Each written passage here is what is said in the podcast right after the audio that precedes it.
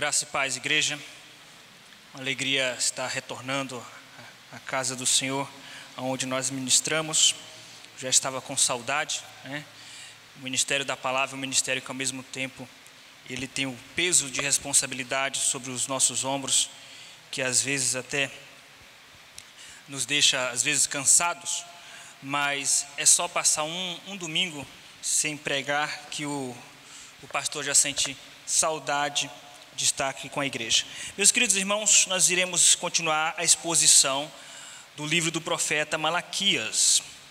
Por isso, abra sua Bíblia em Malaquias capítulo 3. Estamos dando continuidade à exposição do livro do profeta Malaquias.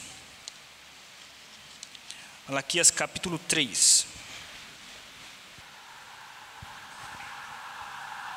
Versículo 6 ao 12 porque eu, o Senhor, não mudo. Por isso vós, ó filhos de Jacó, não sois consumidos. Desde os dias de vossos pais vos desviastes dos meus estatutos e não os guardastes. Tornai-vos para mim, e eu me tornarei para vós outros, diz o Senhor dos Exércitos. Mas vós dizeis: em que havemos de tornar? Roubará o homem a Deus? Todavia vós me roubais, e me dizeis, e dizeis: em que te roubamos nos dízimos e nas ofertas? Com maldição sois amaldiçoados, porque a mim me roubais vós a nação toda. Trazei todos os dízimos à casa do tesouro, para que haja mantimento na minha casa. E provai-me nisto, diz o Senhor dos Exércitos, se eu não vos abrir as janelas do céu e não derramar sobre vós bênção sem medida. Por vossa causa repreenderei o devorador, para que não vos consuma o fruto da terra. A vossa vide no campo não será estéril, diz o Senhor dos Exércitos. Todas as nações vos chamarão felizes, porque vós sereis uma terra deleitosa, diz o Senhor dos Exércitos. Vamos orar mais uma vez para que Deus fale aos nossos corações.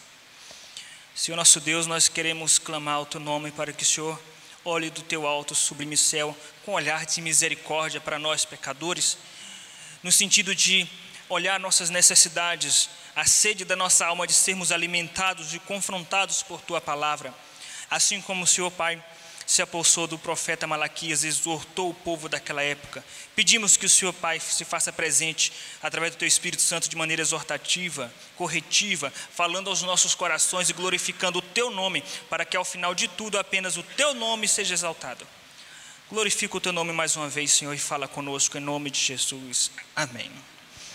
Meus queridos irmãos, o advento da internet trouxe algumas bênçãos mas não somente bênçãos, mas também trouxe malefícios. O que é natural em um mundo caído, onde o homem tem a imagem de Deus? Nós somos pecadores, o homem é pecador, mas também ainda tem a imagem de Deus. Por conta disso, produz bênção e maldição com as suas próprias mãos. A internet é às vezes bênção, mas às vezes também se torna um, uma espécie de maldição, no sentido de tra trazer prejuízos, se nós não to tomarmos cuidados. A internet é uma bênção porque tem sido canal para alcançar vidas, aonde o evangelho tem ido, aonde a igreja às vezes não pode ir. Especialmente no período de pandemia, nós percebemos o alcance que o evangelho que a igreja tem tido através da internet. Todavia, na proporção que ela é uma bênção no sentido de evangelizar, de alcançar vidas, nesta proporção também ela pode ser um prejuízo até mesmo para a própria igreja quando dentro das casas dos membros de nossas igrejas, pregadores com falsos ensinos, heresias, entram nos lares dos nossos crentes, poluindo teologicamente as mentes de nossos crentes. Os crentes hoje estão sendo alimentados não só pelo seu pastor local, mas estão sendo alimentados por vários pregadores que estão disponíveis aí na internet, o que fica mais evidente ainda no período de pandemia que nós estamos vivendo. E nesse sentido, uma, uma das doutrinas que foi é, gravemente atingida é uma, uma, uma doutrina que tem, que tem sido historicamente um baluarte para a igreja, um fundamento para a igreja, é a doutrina dos dízimos. Uma doutrina que na história da igreja pouco se questionou, foi um consenso durante a história da igreja, mas recentemente, especialmente através desses pregadores midiáticos e pregadores pela internet, por incrível que pareça, mas há pregadores que estão ensinando os nossos membros contra o dízimo. E muitos membros estão assimilando este falso ensino. E quais as razões por que as pessoas estão agora, algumas pessoas na verdade, estão com dificuldades por causa do, do tema dízimo? E quais as razões por que tem se pregado contra o dízimo por alguns pregadores? Primeiro, por causa da teologia da prosperidade, as, as igrejas manipuladoras que usam o evangelho para extorquir seus fiéis. E muitos, e essas igrejas são conhecidas de todos, não vou salientá-las aqui no sermão. O outro motivo, meus irmãos, por causa de alguns movimentos liberais, teologicamente liberais, onde esses teólogos liberais, esses pregadores liberais, eles, eles vêm de uma tradição teológica não conservadora, mas são uma tradição liberal, aberta, o que o torna é, susceptível a este tipo de ensino. Um outro motivo por que ah, tem se pregado contra o dízimo é por causa do movimento dos desigrejados. O movimento dos desigrejados tra traz como consequência imediato, imediata uma pregação contra o dízimo. Porque se eles são contra igreja institucional, denominações, templos religiosos, consequentemente eles vão ser contra o dízimo e, diz que, e dizem que isso faz apenas parte de uma burocracia da igreja e, man, e maneiras de extorquir os membros. E um outro motivo, e o mais comum na verdade, é por causa do pecado. Porque esses pregadores não teriam adesão se não fosse pelo pecado dos ouvintes, que já desejavam deixar de ser dizimistas. Estavam aguardando apenas um argumento para isto, por causa do pecado, por causa do coração preso aos bens materiais. E isso, na verdade, foi profetizado por Cristo quando falou que o amor iria se esfriar e a, a, idolatria e o egoísmo seriam um dos frutos escatológicos do fim dos tempos. É o que estava acontecendo no período de Malaquias. O amor se esfriou, o povo estava apegado aos bens materiais. Não, não eram alguns, não eram só os sacerdotes, era a nação toda. A nação toda estava roubando de Deus. Por isso é importante estudarmos esse tema. E nós iremos estudar nesta noite, com base nesse texto, as características do dízimo quais são as características do dízimo e que, com base nessas características, iremos avaliar algumas questões, como, por exemplo, se o dízimo ainda é para os dias de hoje, como se aplica, qual a diferença entre o dízimo hoje e no período do Antigo Testamento. A primeira característica do dízimo, meus irmãos, é que ele tem permanência. O dízimo tem permanência e, nesse sentido, ele é contemporâneo, ele é neotestamentário, ou seja, ele é para os nossos dias. A acusação mais comum desses pregadores é que o dízimo, na verdade, faz parte do sistema judaico do Antigo Testamento. E que as igrejas estão é, cobrando o dízimo, na verdade, porque são igrejas judaizantes, é um sistema judaizante. Essa é a acusação desses pregadores. Que nós estamos voltando para o sistema mosaico, para o sistema da lei de Moisés. Perceba a falácia maligna por trás deste argumento. O dízimo não foi inventado nem criado pela lei de Moisés. A lei de Moisés apenas sistematizou a prática do dízimo. O dízimo começou em Abraão. Veja a falácia, começou em Abraão. Nós temos que entender, meus irmãos, que o dízimo é sim para os dias de hoje. Mateus 23, 23 ressalta isso quando Jesus fala para os fariseus continuarem dando o dízimo. É claro que Jesus estava criticando os fariseus que estavam dando o dízimo do, do do cominho, do, do endro, de, de tantas, tantos detalhes, mas estavam deixando a misericórdia, a justiça. E Jesus disse: continuai fazendo isto, mas sem deixar de fazer aquilo, ou seja, continuai dando dízimo. E mais uma vez, os acusadores dessa doutrina dizem: ah, mas Jesus estava falando isso para judeus, porque os fariseus eram judeus. Ora, meus irmãos, mais uma vez eu vou repetir: o dízimo não começou com o judaísmo. O dízimo não começou com a nação de Israel. A primeira vez que a Bíblia fala de dízimo, que é com Abraão, ainda não existia o povo de Israel, ainda não existia a nação de Israel. Então Jesus estava replicando um princípio para os judeus, que é um princípio anterior aos próprios judeus. Ou seja, ele estava trazendo de volta aos, ou reforçando aos fariseus a continuidade do dízimo. Uma outra acusação, meus irmãos, é que eles dizem que o dízimo não está no Novo Testamento. Não existe nenhum mandamento no Novo Testamento dizendo para dar o dízimo. Observe a falácia. Você já ouviu falar, você já parou para pensar que a Bíblia chama dízimo de oferta? Você já ouviu isso na Bíblia? Porque dizem o seguinte: que no Novo Testamento só se fala de oferta, não se fala de dízimo. Como assim? O Novo Testamento manda dar, dar só a oferta, mas não manda dar o dízimo. Mas você já leu Números 18, 24, quando Deus chama o dízimo de oferta? Trazei os dízimos como oferta ao Senhor. E quem te garante que quando Paulo usa a palavra dízimo, eh, oferta, não se refere de maneira global aos dízimos e tantas outras contribuições? Mas o argumento não para por aqui. Precisamos de mais fundamentos para alguns. Então, o Novo Testamento só manda dar oferta, mas a Bíblia chama dízimo de oferta. Números capítulo 18, versículo 24, para você conferir. E ainda mais, Paulo, quando ele cobra a igreja de Corinto a respeito das contribuições, quando ele cobra aquela igreja a respeito da, das contribuições para o sustento dos obreiros, ele usa a teologia do dízimo para fundamentar as contribuições do Novo Testamento. Primeira carta de Paulo aos Coríntios, capítulo 9, versículo 13 a 14, ele diz: Não sabeis vós que aqueles que prestam serviço sagrado do, do templo se alimentam? Quem prestava serviço sagrado no templo?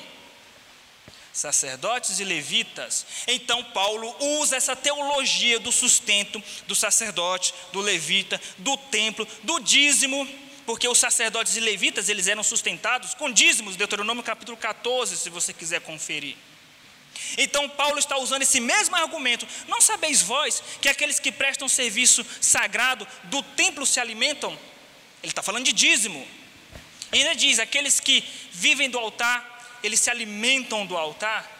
Paulo está usando o argumento do dízimo para apelar à igreja de Corinto, que contribua para o sustento dos obreiros. E ele ainda diz no versículo 14: que aqueles que pregam o evangelho, que vivem do evangelho, eles devem ser sustentados economicamente pela igreja. Esse é o princípio. Então, meus irmãos, Dizer que o dízimo não é para o Novo Testamento é uma falácia argumentativa. O dízimo começou antes da lei de Moisés, começou antes da nação de Moisés. Jesus reforçou o dízimo. Paulo usa todos os atributos, todos, todo o conteúdo e argumentação teológica própria de dízimo para fundamentar as contribuições no Novo Testamento. E o Novo Testamento, de fato, só ordena que se traga oferta, mas o Antigo Testamento chama dízimo de oferta. Nunca esqueça disso. Então, a primeira característica do dízimo, meus irmãos, é que ele tem permanência, e permanência, obviamente, para os dias de hoje. A segunda característica do dízimo é que ele tem implicações. E, em primeiro lugar, implica em desvio o não dar o dízimo. Se você não, não entrega os seus dízimos ao Senhor, você está se desviando.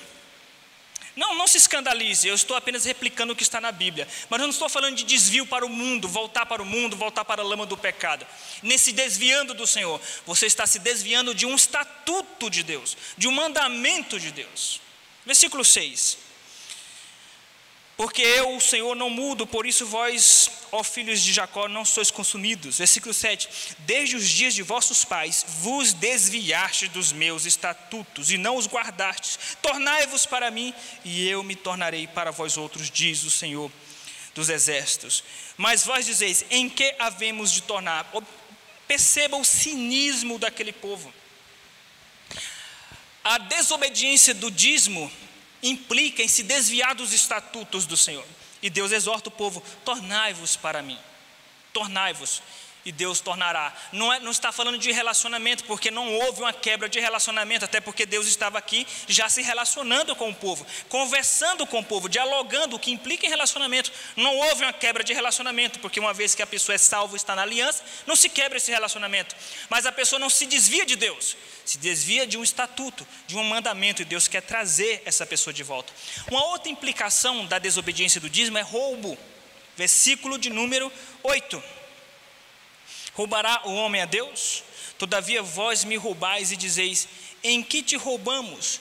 Nos dízimos e nas ofertas. Nos dízimos e nas ofertas. Por que, que é, não dar o dízimo implica em roubo? É simples, porque tudo que você tem não é seu, e nem da igreja, e nem do pastor, e nem do apóstolo. Tudo que você tem pertence ao Senhor. Salmo 24, 1. Do Senhor é a terra e tudo que nela se contém. Então, o seu salário pertence ao Senhor. Pode ser que você argumente arrogantemente, não, o salário pertence a mim porque quem trabalhou fui eu, mas quem abriu portas de emprego para você? Você não pediu para Deus abrir portas de emprego para você? Não pediu para a igreja orar? Igreja, ore por mim porque eu vou para uma entrevista de emprego. Aí você passou na entrevista de emprego, agora o salário é seu, não é do Senhor mais. Quem abriu a porta? Quem te deu saúde? Deuteronômio, capítulo de número 8, versículo 17. Lembra-se do Senhor teu Deus, porque Ele é quem te dá força para adquirir as riquezas. Então, do Senhor é a terra e tudo que nela há. Então, por que, que é um roubo não dar o dízimo? Por que, que você está roubando de Deus não dando o dízimo? Porque todo o seu salário já é de Deus. Ele só quer que você devolva 10%. Mas não porque ele precise desse dinheiro, não porque a igreja está desesperada e carente desse dinheiro, mas porque Deus quer provar o seu coração, se, o quanto você é liberto dos bens materiais. Inclusive, Deuteronômio capítulo de número 14, versículo 20, 23 a 29, ressalta isso, para que temeis o meu nome. Ou seja, para que haja temor em nossos corações. Muito bem, meus irmãos, as características do dízimo. A primeira característica é que ele tem permanência. A segunda característica é que ele tem implicações, que implica em desvio e implica em roubo. A terceira característica do dízimo tem consequências. A, a, a desobediência na prática do dízimo tem consequências. Para o povo de Israel da época, a consequência era maldição. Lembremos-nos, por exemplo, de Deuteronômio, capítulo de número 28. Se ouvides a voz do Senhor teu Deus, tendo cuidado de obedecer todos os seus mandamentos, certamente sereis abençoados. Abençoado será a tua terra, abençoado será o teu ventre, abençoado será a tua plantação. Mas se não obedeceres a voz do Senhor teu Deus, maldito será o teu ventre, maldito, maldito será a tua terra, maldito será o teu filho, maldito será. E aí vem as maldições, especialmente relacionadas à agricultura, ao sustento do povo. Mas essas maldições era para qualquer tipo de desobediência. No entanto, como o foco aqui é dízimo, Deus ressalta essa maldição. Então, para o povo de Israel, a consequência era a maldição. Versículo 9: Com maldição sois amaldiçoados porque a mim me roubais, vós a nação toda. E a maldição aqui não é uma sombra negra, escura, mística, que ficava em cima do povo. Essa maldição aqui era, na verdade, um juízo de Deus através dos bens materiais de Israel. O que fica evidente pelo versículo de número 11. Observe o versículo 11. Por vossa causa repreenderei o devorador para que não vos consuma o fruto da terra a, vo, a vossa vide do campo não será estéril, diz o Senhor dos Exércitos. Ou seja, Deus atingia a plantação. Israel vivia de, da agricultura, do vinho, do trigo, da plantação. E quando Israel deixava de ser dizimista, Deus então trazia juízo como uma forma de maldição. E para a igreja hoje, e para você e para mim, quando nós deixamos de ser dizimista, qual é a consequência? Para algumas igrejas da teologia da prosperidade, eles aproveitam esse texto para, para subjugar o povo e dizer: vocês estão debaixo de maldição. Se você não der o seu dízimo, eh, Deus vai tirar tudo o que você tem. Se você quiser ser abençoado, traga o seu dízimo. Não é bem assim. Nós iremos entender isso agora. Agora, qual é a consequência da desobediência de alguém no Novo Testamento, de um crente hoje que não dá o dízimo? É maldição? Não. Não é maldição. Se você está em Cristo, nova criatura é, e não há mais maldição, porque está escrito em Gálatas capítulo 3 que Cristo se fez maldito em nosso lugar. O que, o que resta sobre nós não é mais, mais maldição, pelo contrário, é bênçãos. Essas promessas das bênçãos sem medidas já se concretizaram em nossas vidas, pelo menos espiritualmente, porque está escrito em Efésios capítulo 1, versículo 3. Bendito seja Deus e Pai do nosso Senhor Jesus Cristo, que tem nos abençoado com toda sorte de bênçãos espirituais em Cristo Jesus. Nós já somos abençoados e Deus não vai tirar essas bênçãos de nós. Nós não seremos amaldiçoados. Você não está debaixo de maldição. Não aproveite por causa disso. Não use essa bênção para você viver em desobediência, porque existem consequências para os crentes no Novo Testamento. Capítulo 2, versículo 10, observe. Não temos nós todos o mesmo Pai? Não nos criou o mesmo Deus? Ou seja, Deus é o nosso Pai. E está escrito em Hebreus capítulo 12 que, como Pai, Deus nos disciplina para aproveitamento, nos corrige com açoite. Ou seja, não é só se você deixar de dar o dízimo, Se você for uma pessoa de, duro de coração duro, uma, uma pessoa impenitente, uma pessoa desobediente, constantemente rebelde, em qualquer mandamento, você vai sofrer disciplina de Deus. Não é só sobre o dízimo. E atente para este fato. Deus vai corrigir um crente hoje, não necessariamente como ele corrigia Israel. Por que, que Deus corrigia Israel na plantação, na agricultura, na, na, na questão do dízimo? Porque era o ponto fraco de Israel. Mas para nós hoje, Deus, como Deus corrige o não dizimista? Será que é atingindo a, sua, atingindo a sua vida financeira? Não necessariamente. Deus pode atingir a sua saúde. Ah, pastor, você está ameaçando. Sim, na verdade eu estou só dizendo as ameaças que está na Bíblia. Deus pode atingir a sua saúde, Deus pode atingir qualquer área da sua vida, inclusive a financeira. Mas não necessariamente a financeira. Inclusive, existem pessoas que não são dizimistas e vão muito bem financeiramente. Cadê a maldição? Enquanto existem pessoas hoje que são dizimistas e vivem no aperto financeiro. Cadê a bênção material? As consequências hoje são dinâmicas, são diversas. Deus pode castigar um crente hoje, não só pelo dízimo, mas por qualquer outro tipo de desobediência constante. De diversas formas Deus pode castigar um crente. Veja que em primeira carta de Paulo aos Coríntios, capítulo 11, Paulo fala que Deus estava corrigindo alguns crentes com doença, em Apocalipse capítulo 3, Paulo, é, Jesus fala que estava corrigindo Jezabel e os filhos dessa mulher chamada Jezabel com enfermidade, a ponto até de tra trazer a morte. Alguns crentes de Corinto estavam morrendo porque Deus estava disciplinando. Para aqueles que acham que o Deus que matava ficou no Antigo Testamento. Então, veja, o não daudismo tem consequências. Para o Novo Testamento também tem consequências. No Antigo Testamento maldição. No Novo Testamento, disciplina paterna de Deus. Então veja, meus irmãos, nós temos que lembrar, temos que nos lembrar que mesmo quando Deus nos disciplina, e você às vezes reclama da disciplina de Deus, lembre-se, poderia ser pior. Poderia ser pior. Lembre-se que Israel foi exilado, perdeu a sua terra, passou fome, escravidão por causa da desobediência. E quando Deus nos corrige hoje, Ele atinge uma área específica, que é, o, que é o nosso ponto fraco, aquilo que vai nos incomodar de fato. Ou é a saúde, ou é o financeiro, ou alguma área da nossa vida. Aí você, mas Deus é muito duro. Não, poderia ser pior. Veja o versículo 6. Porque eu, o Senhor, não mudo, por isso vós, ó filhos de Jacó, não sois consumidos. Poderia ser pior, Deus poderia nos consumir com fogo, porque Deus é fogo consumidor. Mas não, ele apenas corrige paternalmente uma área específica para que nós nos tornemos a ele. Meus irmãos, quais são as características do dízimo? Primeiro, tem permanência. Segundo, tem implicações. Terceiro, tem consequência. Quarto, tem propósito. Qual é? Se Deus não precisa de dinheiro, se tudo pertence a Ele, então por que, que Ele exige a, o dízimo?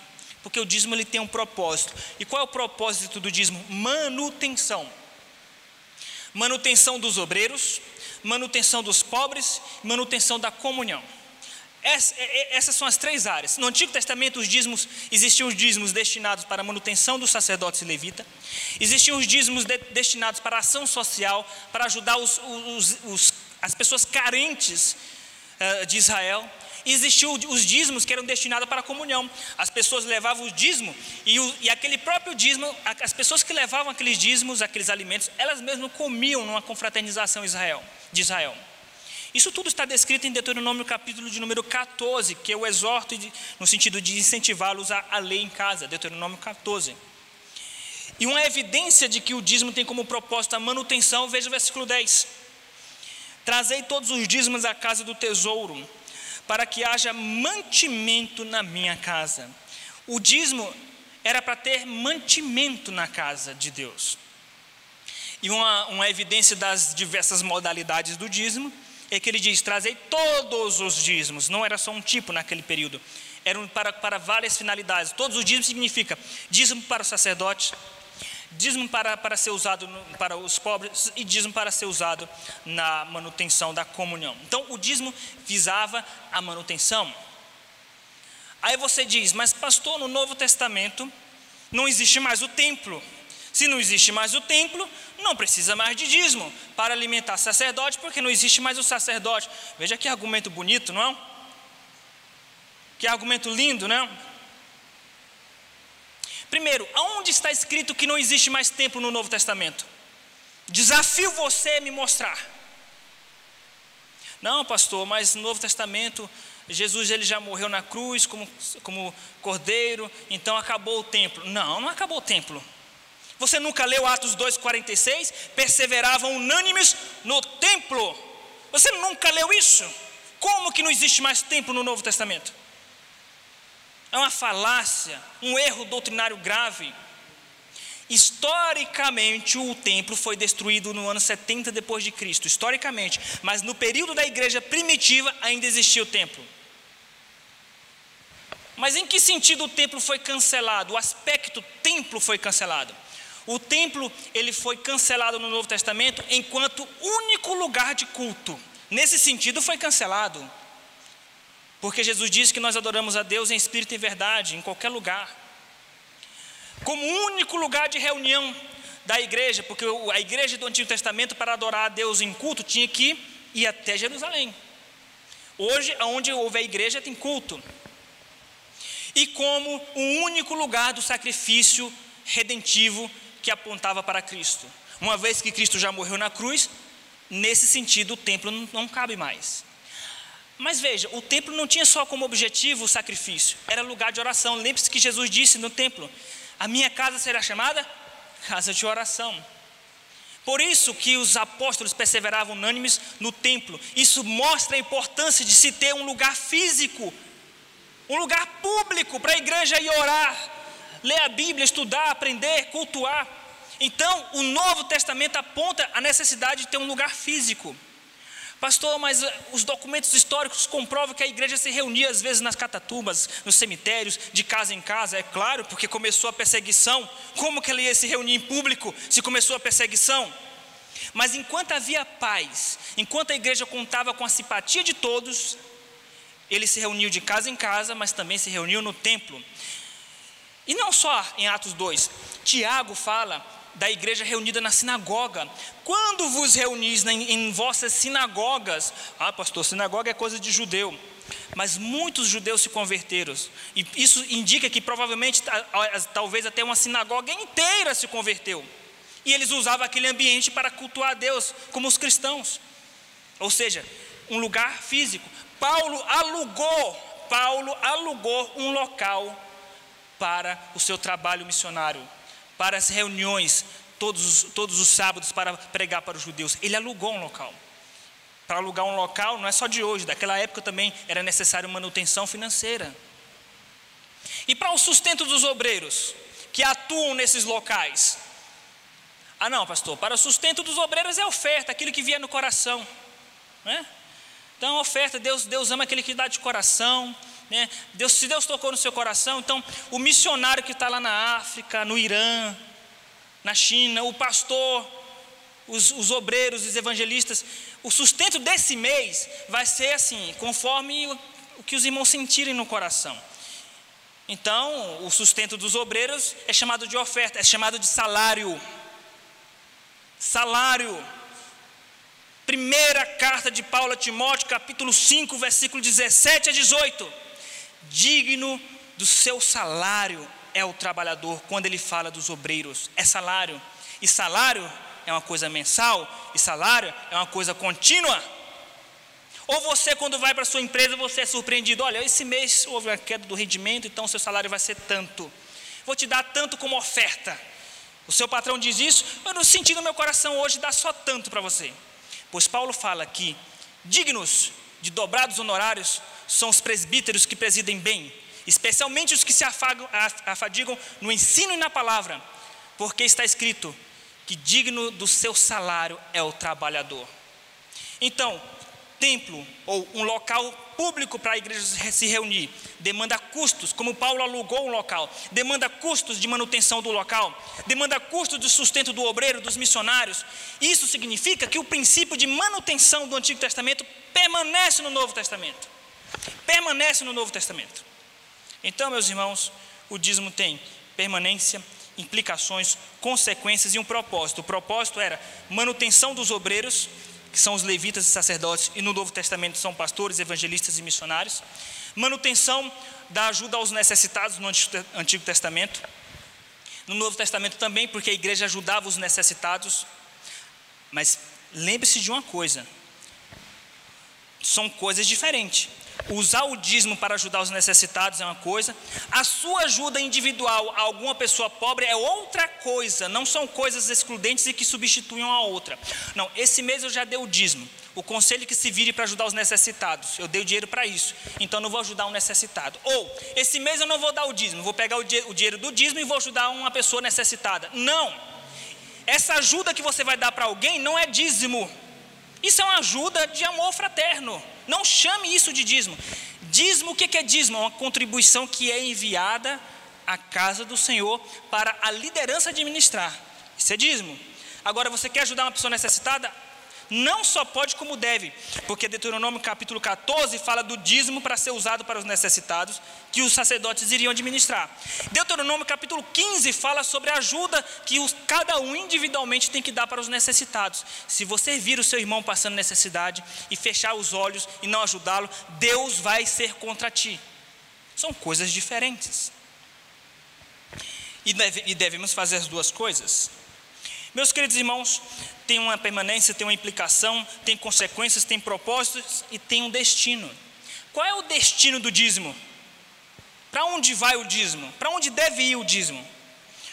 Versículo 10: Trazei todos os dízimos à casa do tesouro, ou ao templo, porque existia um departamento no templo, um, um local chamado Casa do Tesouro, onde se guardava os dízimos e ofertas. Ou seja, quem administra o seu dízimo é a liderança da igreja, não é você. Ah, esse mês eu não vou dar o dízimo na igreja, eu vou pegar o meu dízimo e vou comprar pães, vou, dar, vou fazer uma doação de pães para o Barnabé. Olha que lindo, que maravilhoso, que coração bondoso. Então eu senti no meu coração de dar meu dízimo para o Barnabé.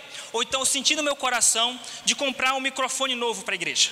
E vou dar como dízimo. Você pode fazer isso, mas o nome disso não é dízimo, é uma oferta. Você está ofertando um objeto à igreja. Só é dízimo quando chega a liderança para a liderança administrar. Aí sim é dízimo. Você tem que trazer a casa do tesouro. Não é você que administra o que Deus te deu. Nesse, no sentido do dízimo. Então a ordenança de Deus é trazer a casa do tesouro. Pastor, e quanto eu devo dar de dízimo? O nome já diz. Não vou gastar tempo com terminologias. O nome de, de dízimo já diz tudo. É 10%. Ah, pastor, mas Israel não dava em dinheiro. Eles davam em agricultura, né, com frutos da agricultura, não é? Os alimentos. Traziam ali vinho, ou suco de uva, ou ah, fruto da vinha, ou traziam é, trigo. Alimentos. Isso é uma prova de que no Novo Testamento não dá para fazer isso. Se eu quiser trazer uma abóbora, uma galinha da fazenda, eu posso? Não posso. Então, como é que fica isso? É só ler a Bíblia, tudo se fica mais tranquilo, mais fácil de se resolver. Deuteronômio capítulo 14. Deus fala para Israel: se o teu caminho for longo demais, ou seja, se você mora muito longe de Jerusalém, vai, vende, os teu, vende o teu material do dízimo, vende os, a, a, os alimentos, pega o dinheiro e leva à casa do tesouro. Por que, que não era mensal? No Antigo Testamento, porque é, o dízimo deles era no formato de agricultura ou de alimentos, então era conforme a colheita. Naquele, não, não se dá para colher mensalmente certos tipos de produtos. Agora, no Novo, no Novo Testamento, na dinâmica ocidental, é uma outra dinâmica. Como é o seu salário? É de acordo com o que você colheu no mês? Quanto, quantos quilos de arroz você colheu? Não é assim. É um outro formato, mas o princípio continua sendo dízimo. Então, meus irmãos, tem um destino, é trazer a casa do tesouro, tá? E tem um modo. Qual é o modo? O modo é trazer para que a liderança então administre. Meus queridos irmãos, nós vimos então hoje as características do dízimo. Tem permanência, tem implicações, tem consequências, tem propósito, tem o seu destino, tem um modo de ser, que é com 10% e trazendo para a igreja administrar. E essas são as características do dízimo. E se você não é dizimista ainda, nós vos exortamos para que você seja e se arrependa diante do Senhor. A não ser que você não esteja trabalhando, então certamente Deus entenderá. Meus queridos irmãos, essa é a palavra de Deus aos nossos corações nesta noite, a exposição de Malaquias capítulo 3, versículo 6 a 12. Lembrando que o dízimo não, é, não serve apenas para manter a igreja, a estrutura da igreja, os, os obreiros, também serve como testemunho cristão. Quando você é dizimista, você está dando testemunho para os ímpios da sua fidelidade e da bênção do Senhor na sua vida. Versículo 12 ressalta isso para Israel, o que implica para nós também. Todas as nações vos chamarão felizes, porque vós sereis uma terra deleitosa, diz o Senhor dos Exércitos. As, Israel seria bem visto diante das nações. Quando você não é dizimista, isso traz um mau testemunho. Ah, pastor, mas criticam tantos crentes por causa de dinheiro. Criticam por causa da manipulação de, de, de certas igrejas, não por causa da fidelidade do dízimo em si. Até porque os ímpios, a sociedade sempre soube que os crentes davam dízimo. Antes de existir essas igrejas neopentecostais. E não se criticava a igreja por causa disso. Meus queridos irmãos, vamos orar então para que Deus nos ajude a pôr em prática estes princípios. Senhor nosso Deus, queremos te agradecer por tua palavra. Que o Senhor continue sendo conosco, Pai, e que o Senhor continue nos dando consciência e um pesar nos nossos corações quanto às questões relacionadas aos dízimos e ofertas. Em nome de Jesus, amém.